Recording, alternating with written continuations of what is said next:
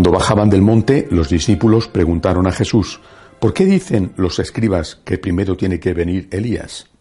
Él les contestó, Elías vendrá y lo renovará todo, pero os digo que Elías ya ha venido y no lo reconocieron, sino que han hecho con él lo que han querido. Así también el Hijo del Hombre va a padecer a manos de ellos. Entonces entendieron los discípulos que se refería a Juan el Bautista. Palabra del Señor. Recuerdo una antigua canción eh, que por lo menos en mi época de joven cantábamos en, las misas y que quizás se cantaba en esta época de Adviento, ya no estoy seguro, que dice, con vosotros está y no le conocéis. En medio está el Señor. Eh, eh, el Señor vino, vino en carne mortal, nació en Belén de Judá de la Santísima Virgen María por obra del Espíritu Santo. El Verbo se hizo carne, la segunda persona de la Santísima Trinidad, sin perder en nada su divinidad, su naturaleza divina, asumió la naturaleza humana en la única persona de Jesucristo, la persona divina. Bueno, eh, eh, pero esto eh, que ocurrió, que es histórico, que ocurrió un día concreto, de un año concreto, y que ocurrió en un sitio concreto, esto mm, no fue visto por la inmensa mayoría, no solamente porque el nacimiento en Belén tuvo lugar en medio de una gran discreción, el sitio era eh, aparentemente el menos apropiado para poder eh, recibir al Hijo de Dios. el Señor quería, Dios, el Señor quería pasar desapercibido y lo consiguió haciendo que su Hijo, el Hijo de Dios, naciera en una cueva de ganado. Eh, eh, eh, la discreción, es decir, la ausencia de popularidad, era la salvaguarda de Jesús. Era, esa, era imprescindible para que el Señor fuera, pasara desapercibido, para que el Señor pudiera por lo menos crecer y llegar hasta los 33 años, que fue la edad en que después le mataron. Pero, pero eso, de alguna manera querido por Dios, necesario incluso, eso siguió pasando durante toda su vida. Es verdad que tuvo grandes momentos de popularidad eh, cuando multiplicó los panes y los peces o en la entrada triunfal en Jerusalén, pero siguió pasando el resto de su vida. Estaba allí, le veían hacer milagros y no había nada que hacer. Y el Señor se queja de eso. Eh, estoy con ellos y no se enteran. Os he tocado la flauta, eh, no habéis cantado, he cantado eh, lamentaciones, no habéis bailado, he cantado lamentaciones y no habéis llorado. Es decir, que ya no sé qué hacer.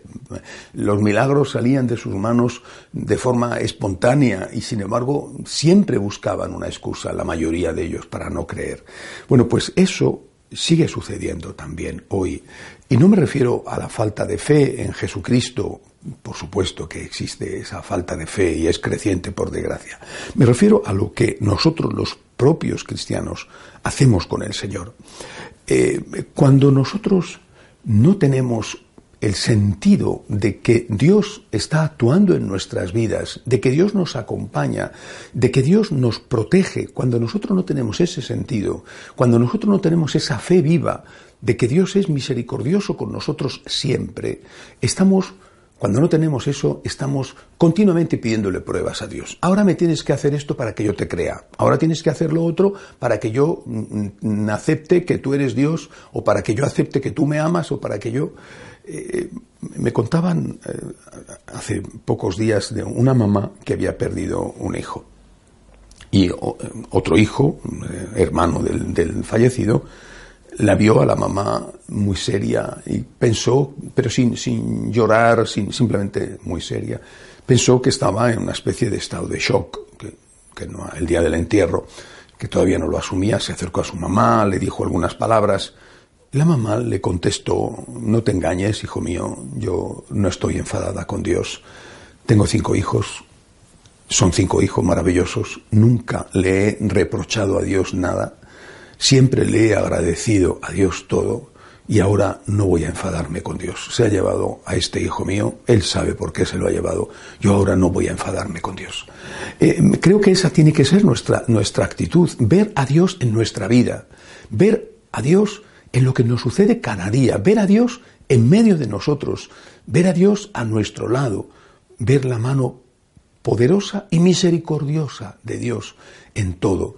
Si nosotros estamos continuamente o frecuentemente tentando a Dios y pidiéndole que haga milagros para creer en Él es una gravísima ofensa al Señor. Yo no tengo de qué quejarme. Señor, yo te pido ayuda, necesito tu ayuda, suplico tu ayuda, no exijo tu ayuda. Yo suplico tu ayuda, Señor, pero yo no tengo de qué quejarme. Tú sabes, y yo creo en tu sabiduría, en que tú sabes qué es lo mejor para mí. Estoy seguro de que tú estás a mi lado. Estoy seguro de que a pesar de que estas circunstancias puedan parecer que no son las más positivas del mundo, estoy seguro de que tú estás a mi lado. Y además, en tantos momentos esto ha ocurrido, lo he tocado con las manos, que ahora, quizá en este instante, no voy a ponerme a dudar de ti, como decía esta mamá.